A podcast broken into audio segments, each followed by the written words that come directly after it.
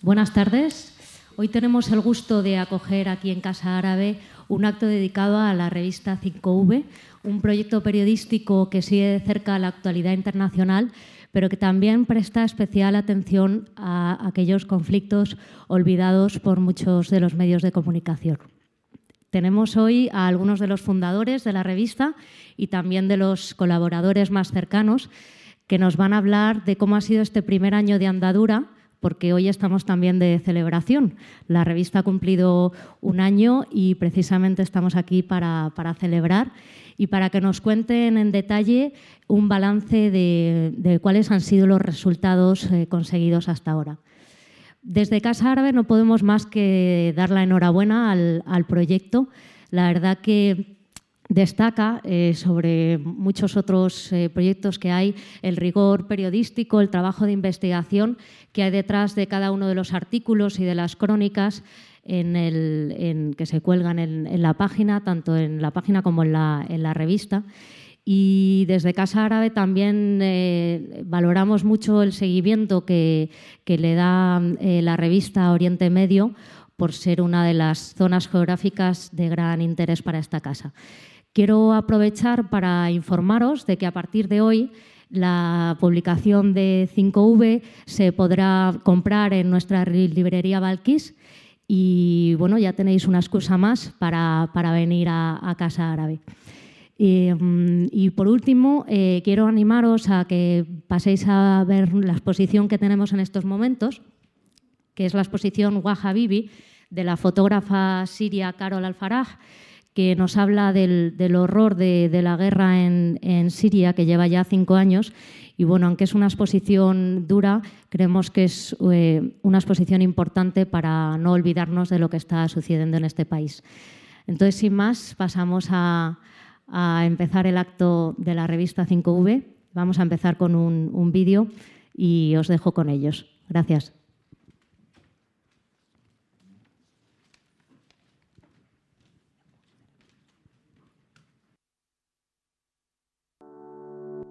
Cuando llegué al lago Chad, el miedo a Boko Haram se palpaba en todas partes.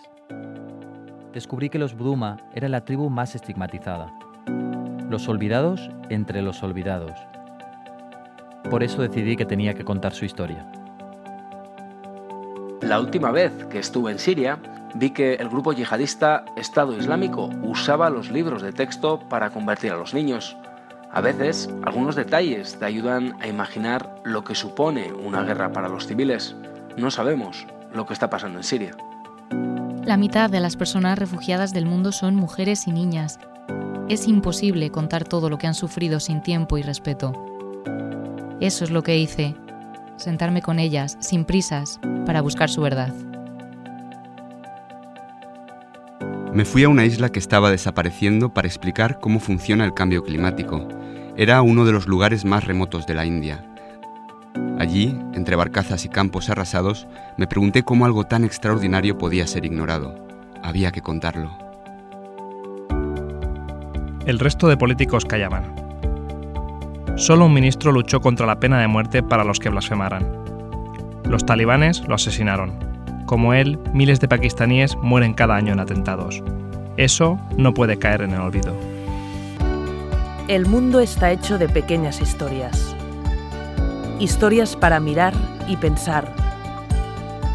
Historias para entender. Historias que necesitan tiempo. Hace un año te pedimos ayuda para contarlas. Te dijimos que éramos un medio independiente, pero no lo somos. Dependemos de ti. Quédate con 5W. Hazte socio de 5W. Porque lo que está lejos también importa.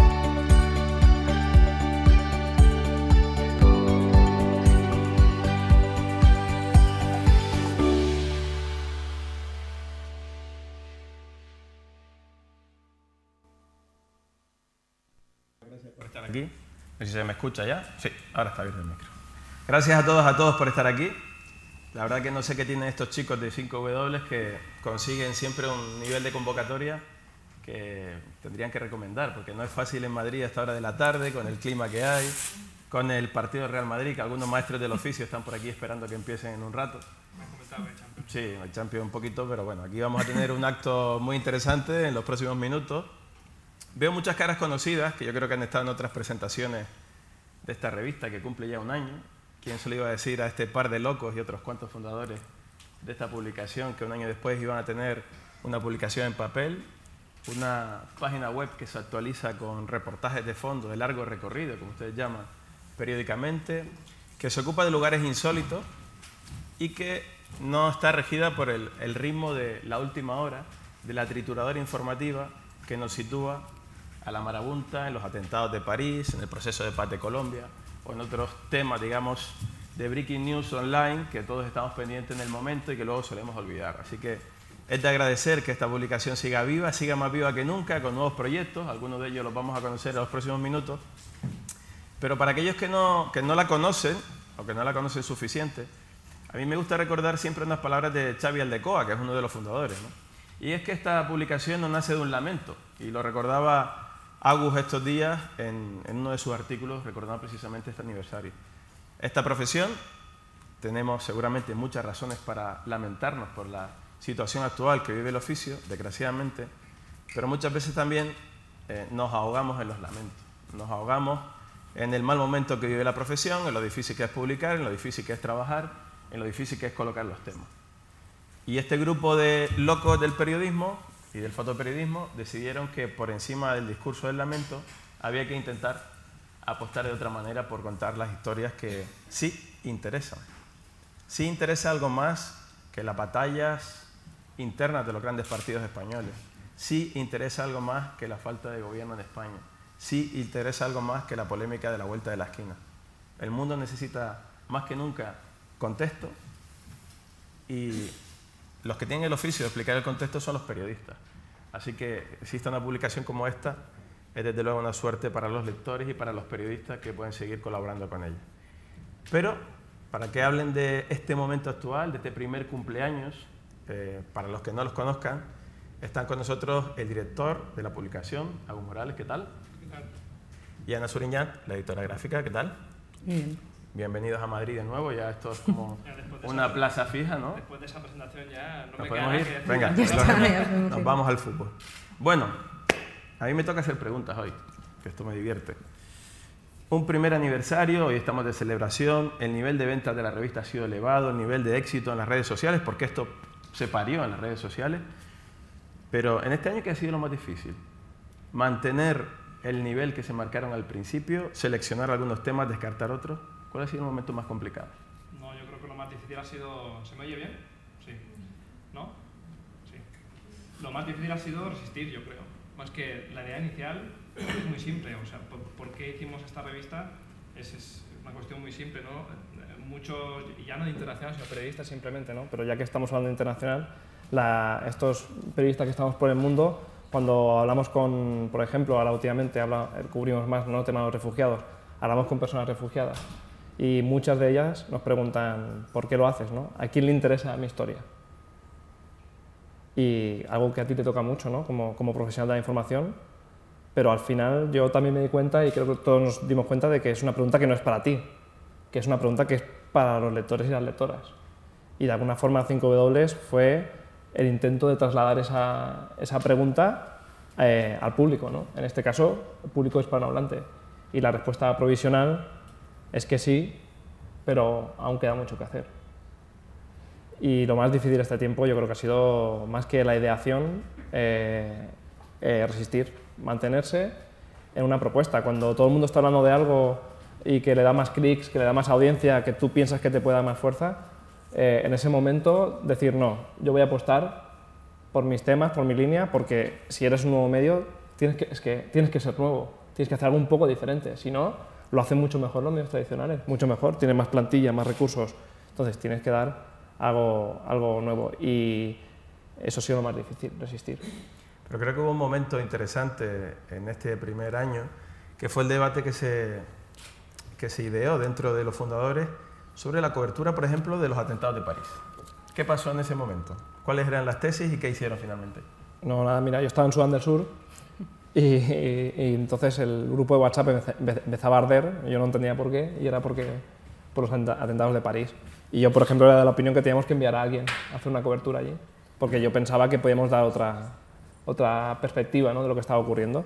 Pero el, el, grupo en masa se opuso a esto y no lo hicimos, porque decían que ahí no, que no hacíamos nada, que ahí donde va todo el mundo no tiene sentido, que o le das un enfoque muy claro que sea alternativo o que esa no es nuestra guerra. Al final, el resumen de cómo funcionamos es, te llega un tema de Kurdistán y uno de Baluchistán, pues vas al que se conoce menos aún, que es el de Baluchistán. ¿no? Este es un poco el planteamiento. Baluchistán, no sé en cuántos medios convencionales leeremos el reportaje de Baluchistán. Porque ya que te metes, te metes, ¿no? Pues mm, quiero decir, ya pues vas a fondo y un poco el planteamiento es ese. Bueno, pues yo creo que también es un poco, no solo que sean temas no extremos que no hable nadie, también es muy importante saber el punto de vista. O sea, hay temas, en París mm. yo creo, mandar a alguien o no, era un debate que tuvimos en el grupo de WhatsApp que podríamos un día publicarlo. Pero si alguien desde París nos hubiese, o sea, que, entendemos también cómo trabajan los freelance que estaban en París en ese momento. Claro, atienden a los medios de comunicación porque les están pidiendo, porque cuando pasa algo, sí, todo el mundo se acuerda que hay freelance en el mundo, ¿no? Pero encontrar un punto de vista diferente, nos llegan historias de refugiados que a lo mejor sí siguen el punto de vista que se ha publicado muchas veces, pero cuando nos llega una historia que se sale de este mainstream o de la manera de contar, aunque sea un tema convencional, pues eso también es uno de los temas que nosotros ¿no? buscamos. Y esto cuesta ¿eh? un poco y, nos cuesta encontrar puntos de vista que vayan un poco más allá de, de lo que se publica en los medios. Y tú como editora gráfica, que me han dicho que eres muy exigente, creo que eso es uno de los valores de, de, la revista, cuando te llega la aluvión de propuestas de lo que está sucediendo en el Mediterráneo, que desde luego estamos en la mayor crisis humanitaria en el Mediterráneo desde la Segunda Guerra Mundial, ¿no? ya sabemos todas las cifras, 300.000 refugiados en lo que va de año, estamos hablando de, de más de 4.000 víctimas, es el lugar del mundo donde más gente muere estrellándose contra un muro del planeta, no hay otra frontera del mundo más mortífera te llegan estas propuestas, pero ustedes también tienen propuestas de Sudán del Sur, de República Centroafricana, de la República Democrática del Congo o de Afganistán, porque muchas veces eh, la gente tiene la sensación aquí que los refugiados se fabrican en la barca o que se fabrican desde Turquía o desde Marruecos, pero lo bueno de ustedes es que quieren ir al origen. Claro que está, bueno, exigente matizo que es no tanto con los fotógrafos, sino con los plumillas, que o sea, lo que intentamos en la revista también son seis plumillas, ¿no? Siete, siete plumillas y yo. Entonces, al final, tengo que un poco que, ellos ¿no? Se, se, impliquen, que yo creo que lo estamos consiguiendo, porque ahora ya a ninguno se le ocurre presentar de los fundadores y también de los colaboradores, ¿eh? presentar un tema que no lleve la parte fotográfica un poco, o al menos que sugieran, pues mira, este fotógrafo ha estado cubriendo esto, o sea, exigente en este sentido, los fotógrafos yo creo que los cuidamos. Y sí, claro, nos llegan, este año con el Mediterráneo, además es un tema que nosotros, que al Mediterráneo nosotros lo hemos cubierto nosotros mismos con Médicos Sin Fronteras, ¿no? Entonces, sí que nos llegan historias del Mediterráneo, fotos del Mediterráneo, pero al final están apareciendo en muchos medios fotos de gente en el Mediterráneo, pateras pinchadas, y ahora hablaba con un chico que precisamente es fotógrafo y ha estado en el Mediterráneo y yo decía, ¿cómo podemos ir un poco más allá? ¿no? Y es eso, buscar el origen o buscar historias que sean, pues Libia, yo creo que sí, nosotros hemos intentado documentar mucho Libia para que también la gente entienda que es que se hunde en el Mediterráneo, pero es que lo que está intentando la Unión Europea es ¿no? Eh, financiar, o sea, pararlos en Libia, pero enseñar lo que está pasando en Libia. Entonces, pues, ahí hemos intentado que Ricard, bueno, con las imágenes que Ricard García Vilanova lleva haciendo desde mucho tiempo, también enseñar esa parte, no solo quedarnos en el Mediterráneo. Igual que intentamos ir a los países de origen, claro. Es, es impresionante si uno repasa los nombres tanto de, de, los plumillas como de los fotógrafos que colaboran con la revista, el elenco que han conseguido en tan poco tiempo. ¿no? Estamos hablando de Ricardo García Veranova, de Santi Palacio, de Olmo Calvo, de otros tantos.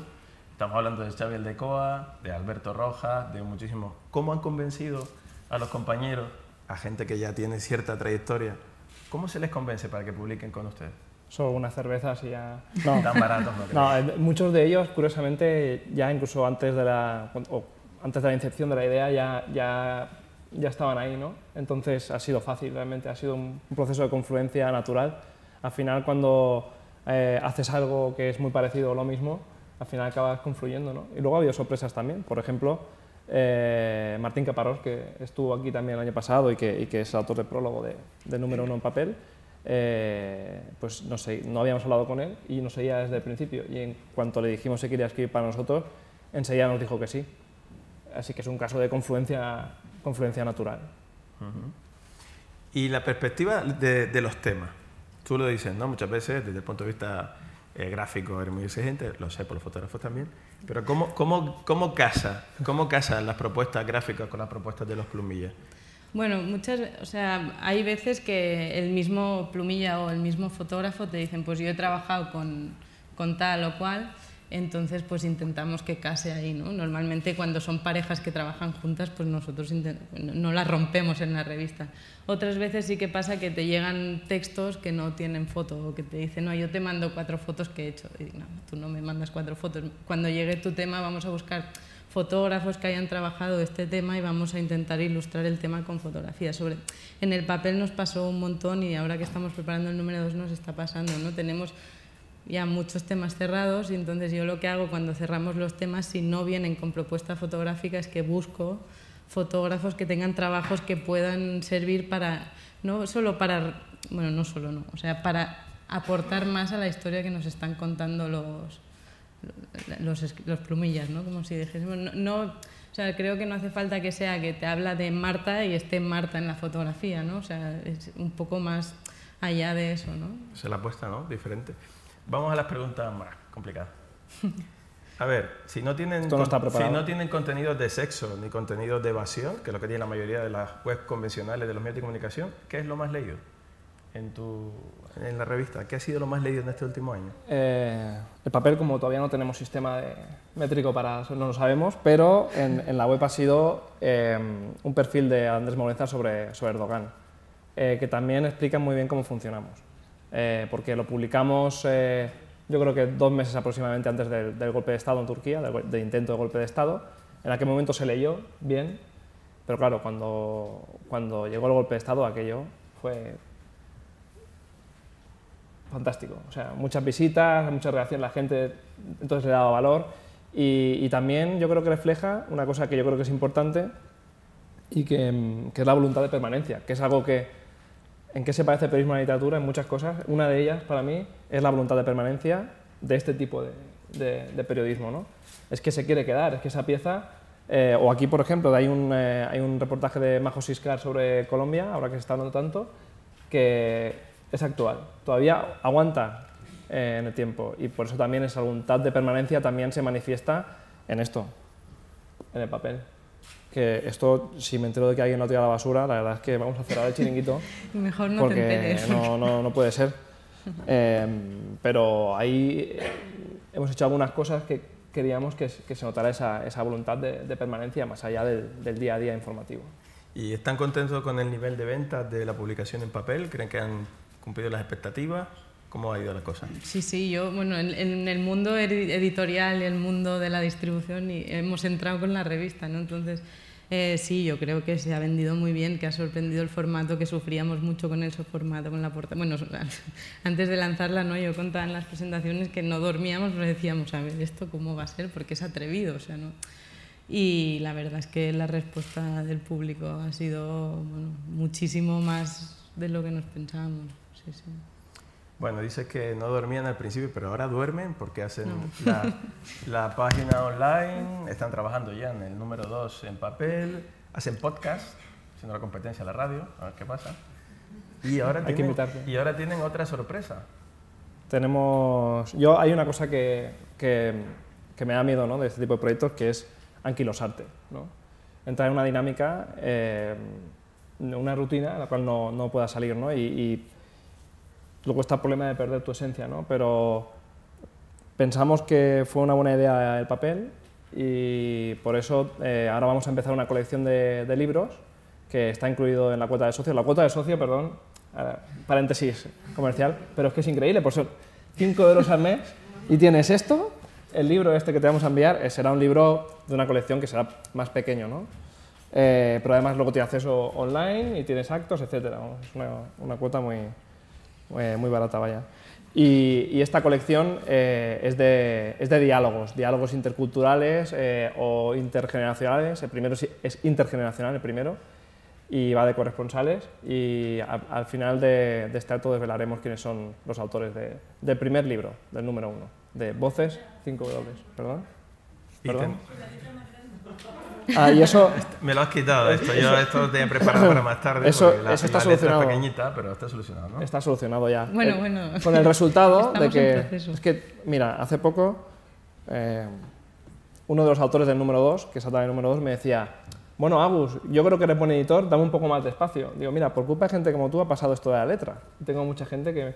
Pero, ¿cuál es la solución? Que el número 2, pues seguramente tendrá más páginas aún. Así de sencillo, ya está. Solucionado el tema. ¿Y en la colección de libros tendremos parte gráfica también? ¿Qué está previsto? Eh, esto dudamos un, bastante cómo conseguir la parte gráfica de, la colección de libros y al final hemos decidido que vamos a hacer ilustración, porque al, final el, el, diálogo es entre dos personas ¿no? y dos personas que se encontrarán en un espacio y entonces hacer imagen ahí era un poco. Entonces lo que vamos a hacer, bueno, lo que ya está trabajando la ilustradora, que de hecho es Sinta Foss, que es la... Ay, esto es un secreto que iba al final, pero bueno. Es la misma que, que ha ilustrado la revista también. Eh, ha hecho, bueno, ahora ilustraciones de, de, parte, bueno, partes de los diálogos, ¿no? Entonces lo vamos a hacer así. ¿Y la periodicidad de esa colección? Es, es anual, también porque había mucha gente que nos decía, eh, bueno, esta revista anual no puede ser, ¿por qué no lo hacéis trimestral? ¿no? Lo primero es porque es imposible, esa es la primera respuesta, es imposible. Pero no tanto por el proceso de producción, yo creo, sino eh, porque tienes que pensar. Tienes que pensar, para pensar un número así, tienes que pensar con mucha anticipación. Y luego buscar los autores, etc. no, yo no veo posible, y no por tema económico, ¿eh? ¿eh? es que un novelista, ¿cuántos libros saca cada X años? Quiero decir, hay un proceso ahí que dura un año pero creíamos que era una buena forma también de tener dos ciclos, ¿no? uno que sea más el de la revista y otro que va a ser el del libro de voces que llegará siempre en, en otoño y que son formatos diferentes. ¿no? Uno es un diálogo y el otro es lo que ya conoce el público, los lectores y lectoras, que es la revista en papel. O sea que definitivamente no se duerme, Bueno. Con tanto curro. Intentamos, intentamos dormir lo que se puede. Yo he dejado ahora el café y bien. Bueno, eso es más complicado. Estamos hablando de, la publicación, estamos hablando de las nuevas propuestas, vamos a hablar de los detalles de esa sorpresa al final, pero quiero que hablemos también de los temas, ¿no? de los temas que van en la revista, de lo que se prevé para el segundo número y de por qué se apuesta por unas cosas y por otras. Así que vamos a invitar a algunos de los colaboradores de, la publicación a subir y hablar con nosotros. Está con nosotros Alberto Rojas y Olmo Calvo, que le damos la, bienvenida. ¿Qué tal chicos? Están los micrófonos por ahí. Aquí tenemos uno suelto y otro de mano. Tienes el de mano, ¿no? Ahí. Bueno, Alberto. Olmo, estábamos hablando antes del inicio del acto que habías estado recientemente en, en Calais, en una de esas vergüenzas, en una de esas cárceles que hemos instalado en la Unión Europea, donde se vulnera absolutamente la mayor parte de los derechos humanos y donde ahora encima se nos ha ocurrido levantar un nuevo muro por si faltaban muros dentro de la Unión Europea. ¿Por qué apuestas por esos temas y por qué te gusta publicar en 5W? Bueno, a ver, eh, son temas que bueno, yo creo que son importantes siempre y cuando tienen que ver con, la vulneración de derechos humanos. ¿no? Es el poner el foco precisamente en aquellos espacios, bueno, aquellos, en aquellos sitios donde sí que es cierto que son lugares de mucha atracción mediática, pero que también, como bueno, se comentaba, eh, aparece muchas veces de una manera pues, muy puntual, ¿no? cuando suceden cosas eh, sorprendentes o de repente hay eh, alguna cosa trágica. Entonces ahí es cuando aparecen realmente los medios de comunicación. ¿no? y como se comentaba, a mí me gusta de repente pues, estar y permanecer un poco más, ¿no? o por lo menos el tiempo que puedo. ¿no? Que eso también quizá de, de, tiempo a hablarlo, el tema de, de, cómo se hacen este tipo de temas, luego compaginándolo con el trabajo ¿no? y con el tener una vida y tal, que es, bastante, que es bastante difícil. Entonces, bueno, a mí este tipo de temas me gusta precisamente por eso, ¿no? por intentar dar eh, una visión propia, una visión sosegada, que no esté presionada precisamente pues, por un medio que me esté exigiendo todos los días una pieza o una galería de fotos o lo que sea, ir de una manera completamente independiente y dar una, una visión propia de, de esos temas ¿no? relacionados con la vulneración de derechos humanos. Mi vinculación con 5W viene precisamente por la gran crisis de los refugiados que se ha vivido ¿no? En el año 2015-2016, esta gran eh, última. Eh, eh, migración, ¿no? que realmente es un, tema que, es histórico, ¿no? que tampoco es que de repente ahora haya surgido el año pasado ni, este año, es un, tema que cíclicamente se va repitiendo, precisamente precisamente bueno, por los, los, ciclos migratorios que hay, etcétera. Antes se hablaba de Libia. Eh, nosotros, por ejemplo, bueno, eh, yo con un compañero, en el año 2009 y 2010 hicimos un trabajo, Fronteras Invisibles, que trataba sobre precisamente pues eso, ¿no? la, la, detención el, de, de, personas ¿no? migrantes por, por, su color de piel en, aquí en Madrid, ¿no? en España. Gente que venía de, de África, del norte de África, y en su momento en esos, en esos lugares, en Libia por ejemplo, estaba Gaddafi que tenía acuerdos con la Unión Europea y de repente pues eh, aquello pues explotó ¿no? y, y, y acabó muerto. ¿no? Y, y, ahora pues todo va cambiando, pero al final todo se repite ¿no? de, de, la misma manera. Y bueno, eh, mi vinculación con 5 veces dobles viene precisamente eh, a raíz de cubrir la, la crisis de los refugiados del año pasado. Y si me gusta es precisamente por eso, porque me dieron la oportunidad de hacer una galería de imágenes con una edición, bueno, con, mano a mano con, con Ana, eh, con una, una, edición amplia precisamente de un mes de trabajo. No era una galería del día, ni era de repente simplemente las cargas policiales que hubo eh, de los antidisturbios de la policía húngara contra los refugiados en la frontera con Serbia y esas imágenes dramáticas ¿no? de la gente sangrando por la cabeza o los niños llorando, sino que me dio la oportunidad de hacer un recorrido desde la frontera de Idomeni, de Grecia con, con Macedonia hasta Hungría. Entonces, un mes de trabajo lo pude publicar de una manera tranquila, pausada y dando, pues eso, precisamente una visión de conjunto de, de lo que significaba para mí eh, ese, ese, gran drama. ¿Cuántos compañeros de, de, medios convencionales estuvieron un mes contigo cubriendo esto? Ninguno. No, de medios convencionales realmente no. Gente que sí que participa en medios convencionales, pero que fueron de manera independiente, sí.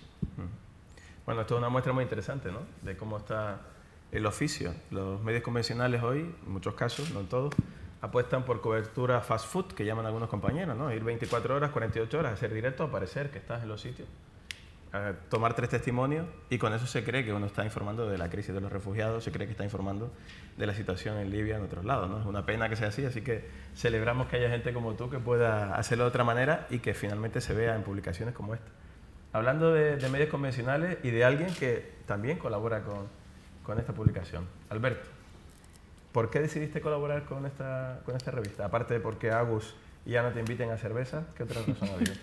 Precisamente tomando unas cervezas con ellos, mucho antes de, de, sacar la revista ya habíamos hablado de la necesidad de tener un medio que fuera un poco contracorriente, ¿no? que fuera, si quieres, gamberro, eh, que tuviera un rollo generacional y, que pudiera dar cabida a eso que nos gusta tanto, que es contar historias. En los medios de comunicación eh, nacionales que tienen sus páginas web, donde controlas prácticamente en tiempo real los pinchazos que va teniendo cada noticia, pues ahí te das cuenta de que lo que te van diciendo los gurús que tienes que hacer, que es titular de tal manera, no pasarte de 6.000 caracteres, trocear la información, darlo todo muy picadito, bueno, es justo lo contrario en lo que creo y entonces dentro del, de, la, de, la, épica del lamento esa de la que hablabas, pues yo también formaba parte con ellos y, y, fueron ellos los que dieron el paso para crear esta, ya digo, esta gamberrada, que es una cosa muy rara, pero que a mí me gusta mucho y con la que me identifico bastante. Hablando de género, esta revista si algo tiene son crónicas. Tú eres reportero, eres cronista, hemos compartido muchos kilómetros por ahí. Eh, ¿Crees que la crónica todavía está viva? ¿Tiene sentido en el, en el periodismo de hoy? Porque por ejemplo, los medios españoles, la opinión nos aplasta, o incluso los artículos que opinan permanentemente. Eh, nosotros en el mundo.es, por ejemplo, estamos metiendo cada día una media de 700 nuevas URLs, son, o sea, noticias todos los días. Eh, imagina cuántas fotos se hacen, eh, cu cuántos titulares de breaking news, o sea, el bombardeo es gigantesco, el ruido informativo es enorme. Creo que hoy más que nunca es necesaria la crónica de larga distancia, no para informarse, porque sí que te puedes informar que hay un, eh, por ejemplo, un golpe de Estado en curso en Turquía, pero ¿quién te lo va a explicar? una mm, información de breaking news, no. Te va a decir que hay unos puentes sobre el Bósforo que están cortados, el ejército en las calles, o sea, lo que está pasando. Pero ¿por qué sucede eso? ¿Quién está detrás del golpe? ¿Qué intereses tiene y cómo va a beneficiar a eh, concretamente al presidente que está en el poder o, lo que sea? O sea, creo que eh, en este mundo de enorme ruido informativo y gráfico también, eh, tener una buena fotografía que explique algo o tener una buena crónica que no solo te incluya declaraciones, sino la mirada de un periodista mm, que sepa mirar más allá y que con una escena te cuente un país, eso creo que hoy es más necesario que nunca. ¿Y quiénes son los lectores de información internacional? Existen de verdad, aparte de los que están aquí en esta sala. Es decir, cuando uno se imagina, y están elaborando la idea de esta revista, esta publicación, y tú hablas de cambiar un poco ese puzzle de, de, acelerada información, de fast food informativo, etcétera, etcétera, ¿en quién se imagina? Yo, yo, sinceramente, pensaba en mí mismo. Digo, porque además, cuando hemos hecho una encuesta de socios y lectores, el retrato robot que me llegaba, digo, bueno, pues si este soy yo, ¿no? Prácticamente. Así que mm, prácticamente fue eso lo que, lo que pensamos. O sea, em, es un producto de nicho, está claro. Eh, es gente interesada en la información internacional, pero al final una buena historia es una buena historia en Sudán del Sur, en Madrid, en Barcelona, etc. Así que también buscamos apelar a, a ese público y al final yo también he dado muchas vueltas a eso, ¿no? de, de, de qué es lo que puede hacer que les interese, ¿no? Eh, porque evidentemente en la, en la, política internacional hay muchos factores que influyen en nuestro día a día. Eh, y eso es lo que al final siempre buscamos, ¿no? ¿Cómo afecta a la vecina, ¿no? al vecino del sexto, este, ¿no? y al final como el gancho ¿no? para, para poder explicar eso? Claro. Pero luego al final yo creo que el perfil del lector y lectora de 5W es alguien que no necesita, o sea, que, que está al margen de, de, de, de que haya alguna cosa utilitaria en la información. O sea, que es una cosa, un valor humanista, vaya. O sea, la persona en el centro del relato, independientemente de, si esa persona eh, es mi vecino o es de otro país, ¿no? Es la capacidad de empatizar con alguien que está, que está lejos sin que haya esa relación, esa relación directa. Que es al final, eso es lo que nos, yo creo, que es lo que nos define como civilización. Interesarte por algo que no te afecta directamente. Bueno, en, muchas, ocasiones sí, ¿eh? pero creo que al final el perfil de lector-lectora es ese. Es ese. Roberto. Yo creo que el cronista es, no es la persona que, que, habla de los grandes números, para eso ya están las noticias, ya te dicen que hay, eh, se está formando un grupo de refugiados en tal sitio y que están atrapados y que no tienen nada que comer y además están sufriendo los, sus mujeres, por ejemplo, violaciones masivas. El cronista es el que va y le pone ojos y cara a esa mujer que ha sido violada o a ese grupo de mujeres y el que lo cuenta. ¿Para qué? Para que tú, que eres un lector crítico, que estás aquí, no solo te conformes con el informe de la ONG que te llega o con el titular de Breaking News, sino que intentes ir más allá y conocer quiénes son estas mujeres y por qué les está sucediendo eso. Mm, directamente no te va a afectar a ti, nosotros estamos muy lejos, pero creo que de alguna manera nos ayuda a ser ciudadanos críticos y a conocer el mundo que nos rodea.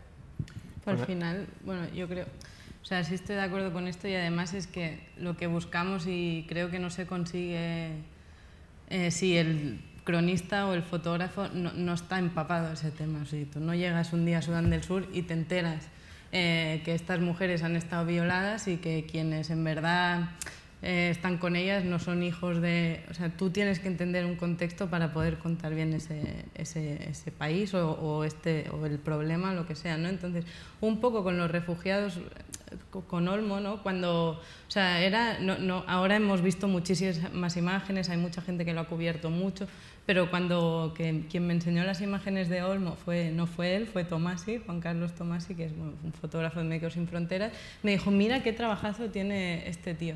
Y dije, hostia, este tío entiende la crisis de refugiados. O sea, la crisis de refugiados no es solo esto, ¿no? Gente, la policía tirando gases lacrimógenos, es gente durmiendo en los bancos, es niños durmiendo eh, al raso, es todo, o sea, no es solo la violencia, ¿no? Entonces, yo fue el primer fotógrafo que me llegó, seguro que hay muchos, ¿eh? pero que me sorprendió decir, esto es la crisis de refugiados, la crisis de refugiados no es solo la violencia policial, es que es mucho más violento a lo mejor dejar a un niño durmiendo ahí en el suelo eh, que, que, un policía te esté tirando gases. Pero claro, tú para, para hacer un relato de esto tienes que entender todo. Entonces yo creo que es un poco lo que también buscamos, ¿no? que las personas que nos, que nos manden cosas que se vea ese conocimiento, ese, ese approach, esa implicación ¿no? con los temas que están haciendo, ¿no? que hayan ido un día y... es, un es un tratado histórico, su fotogalería es un tratado histórico, porque te, te, define una, ¿no? el verano aquel de 2015 de la llegada, es que te lo define a la perfección, ¿no? Y eso es para toda la vida. Dentro de 30 años lo puedes ver y estoy seguro que permanece. De hecho, tu, trabajo, todo este trabajo de fondo, ha sido seleccionado en la sección oficial de este año del Premio García Márquez. Pero, em, bueno. Eh, ¿tú crees eh, que todo este choque de imágenes que hemos tenido, Ailanes kurdis en playa, más de 400 niños han muerto después con imágenes mucho menos impactantes. Bueno, incluso al mes siguiente de la muerte de Ailán hubo otra naufragio igual de impactante con imágenes y no tuvo el mismo eco. ¿Qué, ¿Qué, tiene que pasar? Porque ustedes, los fotoperiodistas, nos han enseñado la crudeza de esta realidad. ¿Qué, ¿Qué, más tiene que fotografiarse para que la gente reaccione? Bueno, yo creo que cada uno pone, pone su granito de arena, ¿no? También a veces me parece un poco violento, ¿no? Cuando se critica a la gente de cara y un poco de una manera, no sé, eh, criticando, ¿no? Que la gente no se mueve, que no reacciona, etcétera, etcétera. Yo creo que no, a ver, nada cambia por una imagen, ni por una serie de imágenes, ni por una cobertura, ¿no? Eh, yo creo que sí que influye. Yo conozco muchísima gente que a raíz, por ejemplo, de la foto de Ailán, famosa foto de Ailán, eh, se movilizó en muchos aspectos, ¿no? Desde el más puro eh, aspecto humanitario, ¿no? Eh, intentando ayudar dentro de sus posibilidades, yendo a terreno a colaborar o, desde su casa intentando participar con donaciones de toda índole, eh, hasta gente que empezó precisamente a cubrir o a interesarse desde el punto de vista periodístico por esta realidad. Entonces yo creo que las imágenes siempre van a tener un efecto positivo, negativo, va a ser menor o mayor, eh, nunca va a cambiar algo radicalmente, ni de repente va a haber una revolución y toda la gente va a decir, hostia, eh, ¿qué está pasando? ¿Qué está sucediendo? Vamos a solucionarlo entre todos y todo el mundo se va a poner de acuerdo para, para dar una solución a esto, pero creo que sí que tiene su efecto. Y a mí ya te digo que no me gusta demasiado eh, esa, crítica dura que se hace contra la gente, porque la gente también tiene sus problemas, aunque nos puedan parecer menores, la gente en su día a día y en su vida cotidiana también tiene sus problemas que son completamente legítimos y valorables. ¿no?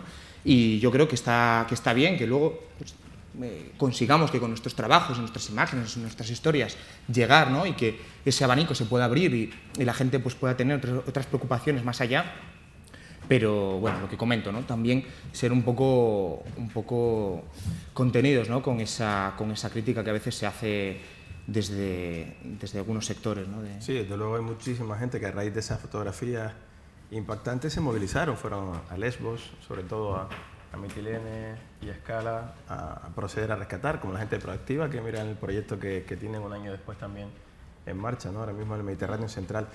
Pero de todo este trabajo, un poco como reflexión profesional, ¿Creen que de alguna manera, con algunas imágenes o con algunos temas, dado que sobre todo la clase política, no vamos a poner ahora la responsabilidad en la sociedad civil, sino los dirigentes de la Unión Europea que están en una actuación vergonzosa, haciendo historia negativa de, los principios fundamentales que, nos pusieron sobre el mapa como continente de respeto a los derechos humanos, ¿creen que hemos un poco traspasado en algún trabajo periodístico, fotográfico especialmente, los límites o no? ¿Cómo, cómo han visto este, este año? ¿Los límites en qué sentido? Los límites en cuanto a imágenes muy explícitas, en cuanto a situaciones impactantes. Lo hablaba antes con Ana. Eh, lo que llega últimamente de Siria es muy bestial. Son imágenes muy explícitas, con niños decapitados, con, no sé, eh, con, con, gente muriéndose en el suelo, sangrando en un, en un hospital. No significa que antes no se produjeran.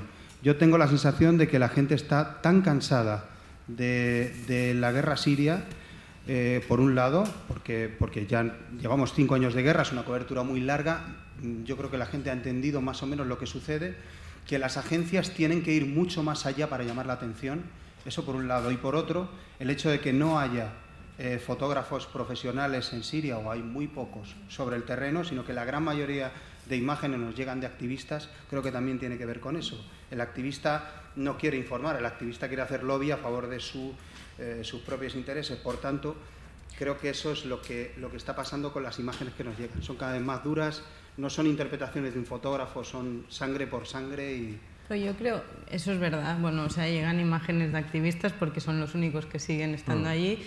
Eh, muchos fotógrafos que han ganado el WordPress Photo el año pasado con imágenes de Siria eran médicos y se, han hecho fotógrafos porque es que tienen que enseñar lo que está pasando ahí. Pero entonces yo no sé cuál es la solución, pero sabiendo esta realidad, ¿qué tenemos que hacer nosotros que sabemos que no podemos entrar en Siria? Bueno, o hay gente que lo intenta, pero yo no podría, bueno, yo no me atrevería ahora a entrar en Siria, pero sí creo que, que lo que está pasando en Siria, y seguro que si preguntamos aquí, todo el mundo piensa que lo que está pasando en Siria no puede ser. ¿Cómo contar esto de Siria para que la gente se movilice contra la guerra siria, igual que pasó en Irak o igual que pasó en algo? Es que ya no, o sea, imágenes más explícitas de las que se han visto en Siria, o sea, imágenes con niños con las cabezas reventadas, todo esto hemos- vemos que no es la solución para que la gente se movilice. Entonces, ¿cómo contar esta guerra siria o cómo conseguir que esto llegue de alguna manera que no sea a través de estas imágenes? ¿no? Aquí hay la exposición de Carol, que es fotógrafa siria, que ahora está aquí en Madrid, pero estas imágenes, que no hay sangre, hay muy poca sangre, y además son imágenes de una guerra que hoy Fabiola del Mundo, eh, no, ayer contaba, decía, el, ¿cómo decía? El silencio... Bueno, o sea, decía que las imágenes estas transmiten silencio y es verdad y es muy fuerte porque son imágenes de una guerra que lo que te evocan es silencio. Entonces, eso es una mirada que va muy, mucho más allá del... ¿no? Yo creo que conseguir este tipo de discursos es lo que debemos intentar. Y si no podemos entrar en Siria, tenemos que buscar cómo conseguir esas miradas. No, no sé cuál es la solución, pero es que yo me planteo cómo podemos hacer que en la revista para interpretar o contar Siria de una manera para, yo qué sé, mover algo más que el rechazo a que un niño tenga la cabeza reventada. Sí, yo también creo esto. Mm, Lo que pasa es que nuestra labor es informar al final, no intentar detener la guerra siria. Ojalá pudiéramos. No, no, Nosotros en nuestra denuncia, mm, publicando determinadas imágenes o determinados textos, apostando por determinados discursos fotográficos, debería servir para que alguien hiciera algo. Pero, pero en último término no es nuestra labor. Nuestra labor es informar y los políticos son los que deberían haber intentado parar la guerra y no lo han hecho, como se ha, como se ha visto. O es otro gran fracaso, quizás tan grande o mayor que el de la, el de la ruta de refugiados. Bueno, de lo que queda de la cobertura de Siria daría para, para muchas horas, ¿no? De cómo se está haciendo, lo que se ha hecho, se cumplen cinco años de la guerra, la cantidad de muertos, de desplazados, eh, más de 6 millones de desplazados internos, más de 5 millones de refugiados fuera del país, etcétera, etcétera. Y desde mi punto de vista no tiene la cabida que debería en los medios de comunicación, desde mi punto de vista. Y, y lo peor es que hablamos de Siria, pero ¿y si la- esas fotografías fueran de Yemen? Sudán del Sur, República Centroafricana. Entonces, porque hablamos de la guerra ahora mismo que en realidad es más mediática, decimos que no tiene espacio, pues imagínate el resto. Mm. Y yo quería preguntar qué queda de la cobertura de los refugiados, Olmo, porque en un determinado momento, cuando el, el tema se pone de moda, funciona, las fotos impactantes llegan, la gente de repente descubre a los refugiados. En septiembre del año pasado, cuando habían llegado ya más de 600.000 personas, habían llegado más de 300.000 el año anterior, más de 200.000 el año antepasado, y de repente la gente apuesta, los editores de los grandes medios apuestan, los grandes programas de televisión apuestan por el tema, algo fantástico, que los programas de, de máxima audiencia se ocupen también del asunto. Eh, pero para ti, tú que has estado, digamos, en este seguimiento ya desde hace años, eh, ¿cómo estás viendo la cobertura y si crees que, que se está haciendo como se debería? Hombre, yo creo que es como, como todo un poco. Al final los temas tienen unos picos y después hay una bajada. ¿no? Estamos en un, en un periodo completamente de bajada. Yo después de estar allí intenté bueno, eh, seguir historias eh, aquí, en, en Madrid, en, en España. Y, y nada, bueno, con, y con mi compañera, con, con Fabiola, que es periodista, pues estuvimos siguiendo diferentes historias. Y era increíble lo difícil que era eh, el poder dar salida a esas historias, ¿no? Antes hablé de lamentos, me voy a sumar a esos lamentos. Y no, pero es cierto, ¿no? Era muy, muy complicado. Intentar, sobre todo, pues transmitir eh, lo, que, lo que antes tú comentabas, ¿no? También otro tipo de historias que pudieran llegar, ¿no?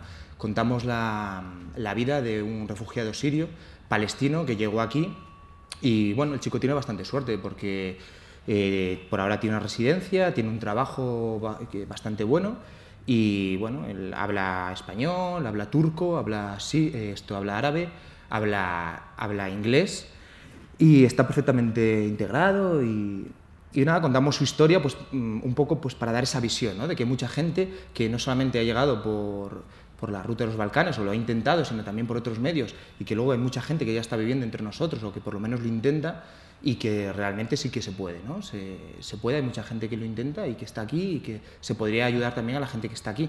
Y, y fue muy, muy complicado ¿no? el, el, dar salida. Al final nos tuvimos que pelear un montón para poder publicarlo como quisimos y al final salió, ¿no?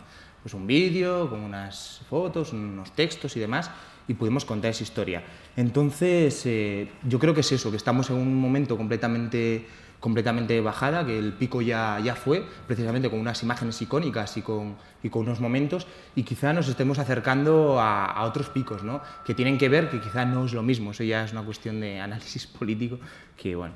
Pero bueno, ahora con la guerra, con la guerra en Irak, por ejemplo, ¿no? se están cantando los motores, con la batalla de Mosul, ¿ya? está empezando a haber informaciones y, de, y, demás, que puede ser de repente también una, representación que lleve otra vez una actualidad internacional ahí a, a picos, pero, pero no lo sé, yo creo que, que es eso, ¿no? que estamos com completamente de resaca. Ha costado mucho sacar la cobertura de los refugiados de las playas, ¿no? Es decir, las imágenes impactantes de las barcas llegando a Lesbos o llegando, en este caso, en, la, en los barcos de la Guardia Costera o los de Médicos Sin Fronteras, los de Proactiva en el Mediterráneo Central, y sin embargo los refugiados una vez que ponen pie en, pie en tierra, salvo cuando están encerrados en Moria en otros centros lamentables como el SETI de Melilla o el SETI de Ceuta, que nos olvidamos muchas veces, muchas veces de esto, parece que el refugiado desaparece. ¿Cómo, ¿Cómo se consigue hacer un seguimiento de estas historias, Alberto? Yo creo que el lector ya ha entendido cómo llegan a las playas, cómo se juegan la vida. Era una cobertura sencilla, por tanto, pues tú ibas a cualquier playa de Lesbos, tú lo sabes, todos hemos estado en, en esas playas y, había muchísimos fotógrafos. Era una cosa muy, una cobertura muy accesible y además llegaban a miles, con lo cual, pues imágenes potentes tenías prácticamente todos los días, declaraciones de ellos, siempre había alguien que hablaba inglés, que quería hablar contigo, te abrazaban por la, el, momento para ellos de, alegre, ¿no? de poder llegar a la costa. Pero claro, luego más allá de eso, efectivamente, requiere que tú hagas la ruta de los refugiados con ellos, que, tú también te enfrentes, como se enfrentan ellos, no solo a la mafia del mar. Luego está toda Europa, toda la ruta de refugiados ha estado llena de mafias. Los estados se han inhibido de su responsabilidad con, con esta gente y eso lo ha ido aprovechando, eh, lo han ido aprovechando las mafias que han ido sacando muchísimo dinero de cada uno de los pasos, de cada una de las botellas de agua que bebían, a cuatro euros, bocadillos. Mm, si querían ducharse en algún sitio, tenían que pagar un... O sea, ha sido increíble todo lo que ha pasado en Europa, por, precisamente por eso. Si un Estado no actúa, lo que queda es la mafia, que es la que va a ocupar ese espacio que, el Estado no, ha dejado. Por tanto, lo que creo, y creo que es la historia que está por contar, es cómo ellos han llegado y cómo van a intentar integrarse en unas condiciones que, no, que por desgracia, por culpa de los, de los políticos populistas, no van a ser todos los favorables que deberían. ¿no? Yo creo que esa historia está por contar. ¿Qué, qué está pasando y en Alemania, también en Suiza? Están en Grecia. Yo creo que de aquí poco van a volver a la actualidad un poquito, porque están en Grecia en campos lamentables que eh, ahora en verano, bueno, es verano, no se inundan, eh, bueno, el calor, hace calor, pero es aguanta, pero ahora que viene invierno y eso no se moviliza porque hacen entre, o sea, han hecho, empezaron el proceso de entrevistas en julio, el 1 de julio se tenía que registrar a todo el mundo. Han empezado entrevistas, tienen dos entrevistas. Hay gente que lleva tres meses esperando que les llamen para las entrevistas. Y hay, no sé si 6.000 o 10.000, no, no sé números, pero hay un montón de refugiados en Grecia que poca gente habla de ellos, niños sin escolarizar, que hoy venían el, en, en, el International New York Times, que yo he visto la portada y he dicho, ojo, que contaban esto, que los, en Grecia han dicho que los niños pueden ir al colegio, los niños de los campos de refugiados pueden ir al colegio, pero los padres de los colegios de los pueblecitos donde están estos campos, porque claro, no están en Atenas, están en pueblecitos, han dicho que ellos no quieren a los hijos de los refugiados, que esa gente tiene enfermedades. Y entrevistas que se hacían por Skype, que tenían que esperar. Bueno, exacto. Y entonces, o sea, pues... Alguien que huye de una guerra llega a un sitio supuestamente desarrollado, que es Grecia, España, Italia, y que tiene que esperar que algún día alguien le dé una dirección de Skype para hacerle una entrevista y para que le den la posibilidad de tener refugio en Europa. ¿no? Es Mm. increíble. Decía Alberto, las mafias del camino. Yo creo que deberíamos volver a pensar en el origen de las mafias. Y es que hace 30 años se cerró Europa, se establecieron una ley de extranjería y de refugio que le dieron un portazo en la cara a la gente que necesitaba huir y la gente se estrella contra la puerta. Y la única manera que tiene de evitar la puerta es buscar a alguien que le ayude a pasar. ¿no? Yo creo que no tenemos que olvidar eh, muchas veces de, de esa situación. Hablando de refugiados y hablando del Mediterráneo y hablando de Europa, ¿va a haber más Europa en la próxima revista? Va a haber más Europa porque Suárez ha puesto las pilas, uno de nuestros fundadores, Pablo Rodríguez Suárez, ha puesto las pilas y ya ha prometido que, que, que va, a haber más, va a haber más Europa. Entonces yo un pequeño apunte sobre el tema de la población refugiada. Yo creo que la cobertura de la población de, todo lo que son las crisis de refugiados, que está mal dicho, pero bueno, es un absoluto fiasco. Un absoluto fiasco ya no tanto desde el punto de vista emocional, sino intelectual. Porque al final, si miras el, el- el mapa, si son 60 millones de personas fuera de sus casas a causa de violencia. La gran mayoría, 40 millones, casi 40 millones, son desplazados internos. O sea, gente que está dentro de su país, que no ha podido llegar, que no ha podido salir de su país. Y yo creo que lo que no estamos contando es eso, y que eso tiene lugar en países con guerras crónicas que nos acaban. ¿Y qué es lo que hay detrás de eso? Es el, el fracaso de la paz. El fracaso de la paz en República Democrática del Congo, en Somalia, pero también en Afganistán, en Siria, etc. Es eh, el fracaso de los procesos de paz. Yo creo que eso es lo que, la parte que no estamos contando, contando del, del origen. Sí, porque hay que recordar, el país con más desplazados internos del mundo es Colombia, 6 millones. El segundo es República Democrática del Congo, que, que- que desaparece del mapa. Ahora creo que con la actualización ya Siria se O ha Siria, puesto... bueno, en este caso, cuatro pero sí, millones, sí, ¿verdad? claro. Siria y- pero y es- después es, sigue República es el- Democrática del la parte no contada de, de- de la, de la población desplazada. Sí, parece que todos los refugiados están en Europa, ¿no? Hmm. Que como decía Samina ahí... Pero habrá 500 más Europa, ¿eh? 512 millones de habitantes y nos va a descabalgar el, el continente un millón de personas. ¿no? Hmm. Bueno, creo que va llegando el momento de desvelar alguna sorpresa o hablamos primero de dinero. ¿Qué, ¿De qué hablamos? A ver. Eh, yo creo que es muy importante, ¿no? ¿Cómo, cómo es posible hacer un, un- un medio de información internacional? ¿Es sostenible o no? Yo creo que para eso podemos llamar a, A Maribel, a Maribel Iscue, que nos va a contar algunas de las cosas relacionadas con la importancia de, de hacer sostenible el proyecto. A ver, un micrófono.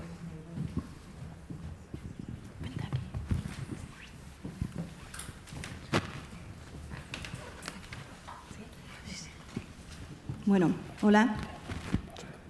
Eh, el dinero. ¿Cómo se financia 5W? Pues cuando decía el vídeo ¿no? que dependemos de los socios, es absolutamente verdad. Nosotros empezamos con un crowdfunding que superó todas nuestras expectativas. Fue, bueno, habíamos puesto un objetivo inicial de 25.000 euros, que lo conseguimos en algo así como 49 horas. Entonces, bueno, nos quedamos totalmente abrumados y terminamos el crowdfunding con el doble de lo que inicialmente pensábamos. ¿no? Entonces, esa cifra fue la que nos permitió empezar. Eh, fueron, bueno, pues 600 y pico socios mecenas, digamos. Y poco a poco, en septiembre, hace un año ahora salimos, poco a poco fue creciendo la base de socios y bueno, eh, entre socios y mecenas, para mediados de, septiembre eran más o menos 1.600. ¿Qué pasa? Que los mecenas pusieron dinero de forma puntual una vez. Entonces, para nosotros es muy importante ahora que después de haber visto cómo funciona la revista, pues renueven, ¿no? Pero vamos, que la mitad de, de nuestras finanzas son los socios y la otra mitad son las ventas de la revista en papel. Que cuando preguntabas cómo ha funcionado, pues bueno, pues ha funcionado muy bien. Realmente. ¿Es sostenible un medio de solo dedicado a la información internacional?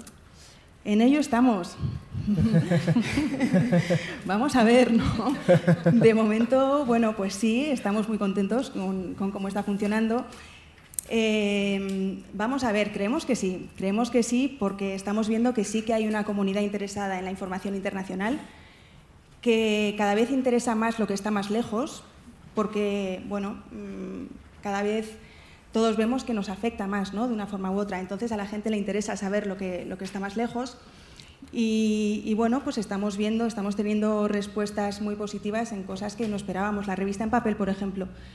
Eh, editamos, fueron como 5.000 ejemplares y ya llevamos distribuidos 4.000 entre socios y ventas. Entonces, para nosotros, que somos un medio muy pequeño, esto bueno, es un resultado muy, muy positivo. Bueno, si no lo han comprado, a la salida hay. Pequeña cuña publicitaria. ¿A, dónde va el dinero que recaudan a través de esos 1.600 socios y, y mecenas? Va a hacer periodismo. Esto es así, ¿no? La gran, gran, mm, la mayor parte de nuestros ingresos van a pagar a colaboradores, a tres... Porque pagan, ojo, ¿eh? Esto, innovación, ¿eh? Pagan rápido, ¿eh? pagan rápido. Al día siguiente has cobrado. No me ha pasado en la vida esto. ¿eh? Sí, sí, esto... Sistema manual. Sí, sí, es que hemos sido freelance. Pues sí, es que mm, esto lo tenemos muy claro, ¿no? Que el periodismo se paga. El periodismo hay que pagarlo. A los profesionales de la información hay que pagarlos. Eh, si no, no. Entonces esto lo teníamos claro desde el principio y bueno, ahí va la mayor parte de nuestro dinero. Luego una parte mucho más pequeña va al mantenimiento de la web y ya está. La, distribución, la impresión. Esto, la impresión de la revista en papel lo he metido en hacer periodismo, ¿no? Mm, allí nos dejamos fue un poco un salto sin red cuando decidimos hacer este número porque bueno, no teníamos demasiado dinero y era una parte muy importante del presupuesto y dijimos, bueno, si funciona, bien, si no funciona, mm, vamos, no sabemos qué pasará. Y, bueno, pues funcionó y bien, pero eso es lo que se ha llevado la parte más importante del presupuesto es la revista en papel y, los contenidos. ¿Y el futuro? Estamos hablando de, un nuevo proyecto, que ya tengo ganas de conocer los nombres, ¿eh? a ver si los dice. ¿Qué, ¿Cuál es la idea? Es decir, ¿cuál es la perspectiva para que sea sostenible a largo plazo? Nosotros ahora, bueno, a largo plazo todavía vamos, estamos, pensamos en el corto y medio plazo. Entonces, a corto plazo queremos llegar a los 1.600 socios, digamos. O sea, que los mecenas que pusieron dinero puntualmente una vez renueven y terminar este año con una base fija de 1.600 socios y a medio plazo llegar a los 2.000. Con esto, bueno, pues eh, seguiríamos nuestro plan, digamos, ¿no? Podríamos hacer lo que nos planteamos. ¿Y eso haría sostenible la publicación de la colección de libros, etcétera, etcétera? Sí, sí, exacto. No se te ocurrirá abrir una televisión también, ¿no? Lo he pensado, ¿eh? ¿No? Canal 5W. Yo creo que eso tiene futuro, ¿eh? En el número, en el número 10. Bueno, pues la verdad que, es un lujo la transparencia, ¿no? Porque muchas veces cuando mm. la gente se enrola en proyectos de crowdfunding, se enrola en proyectos eh, que pretenden ayudar al impulso de una publicación, el tener las cuentas claras y saber a dónde va, a dónde va el dinero. Bueno, ¿qué, ¿nos vas a contar algo o vamos primero con las preguntas del público? Yo creo que mejor que veamos el vídeo, ¿no? Con la sorpresa. Veamos el vídeo con la sorpresa. Vamos allá.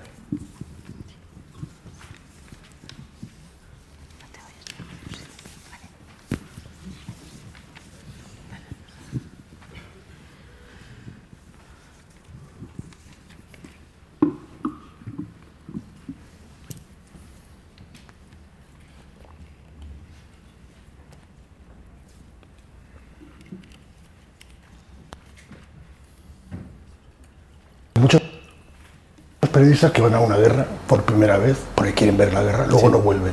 ¿A ti qué es lo que te ha motivado para ir segunda, tercera, cuarta vez? ¿Qué buscas?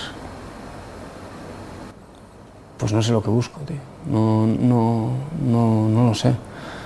No lo sé.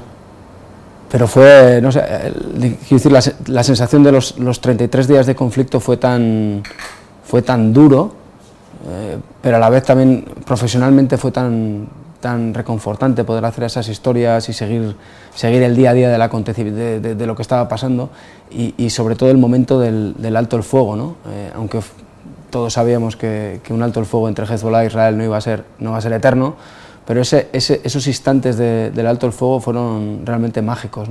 Y yo no sé si quizás lo que busco en, cada guerra es, precisamente poder cubrir eso. ¿no? poder cubrir el momento en el que, en el que se callan las armas y, tener esa, esa, sensación tan diferente, como en un minuto las cosas pasan del, prácticamente del blanco al negro, ¿no? y es, para mí fue un momento inolvidable. Me pasó cuando descubrí que aprendía mucho más en unas guerras eh, como persona y como periodista que la paz después que la paz de aquí, que estaba lejos de mis jefes, con lo cual siempre está bien, en una época donde no había ni internet ni cosas de estas, había una capacidad de soledad grande para trabajar tus historias. Y después cuando un día descubrí a Miguel Ángel Bastenir discutir con otra persona con mis argumentos de una cosa que había escrito, entonces te das cuenta que puedes influir, que puedes colocar un poco la, la versión de las cosas y eso me gustó.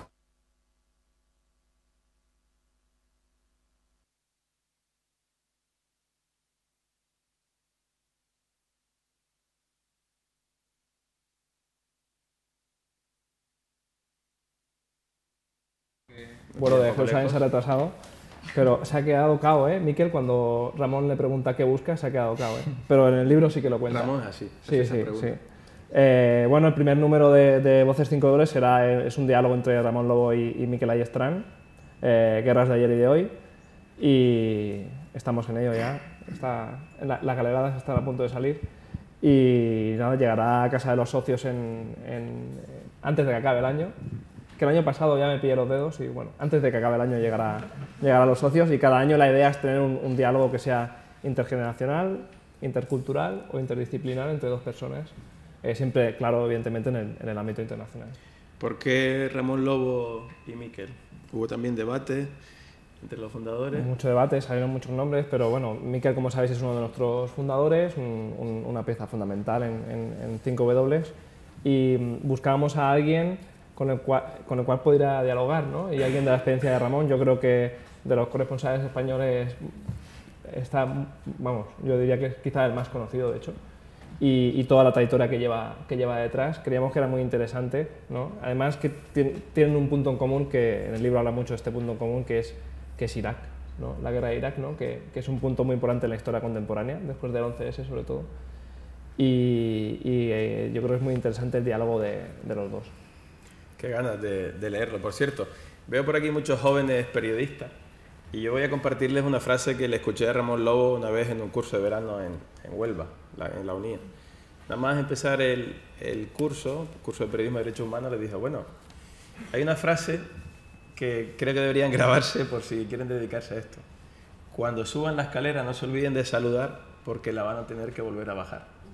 Yo creo que es una gran, una gran leyenda que a mí se me ha quedado grabada y que creo que nos viene bien un poquito con esta profesión tan plagada de egos y de, y de vanidades. Así que bueno, es el momento de, de las preguntas. Eh, tienen la suerte de tener aquí a estos cuatro titanes. Así que van pidiendo el turno, recopilamos unas cuantas preguntas y seguimos avanzando. Yo la verdad que no... No se olviden, cuña publicitaria, que aquellos que quieran adquirir el número uno todavía de 5W lo tienen a la salida. Sigan visitando la web y sigan apostando por, por este periodismo de estos locos que un año después están soplando la primera vela, que dentro de poco nos contarán en qué consiste el, el número 2 y ojalá que estemos muchas veces aquí celebrando el periodismo. Ojalá. Muchas gracias. Gracias.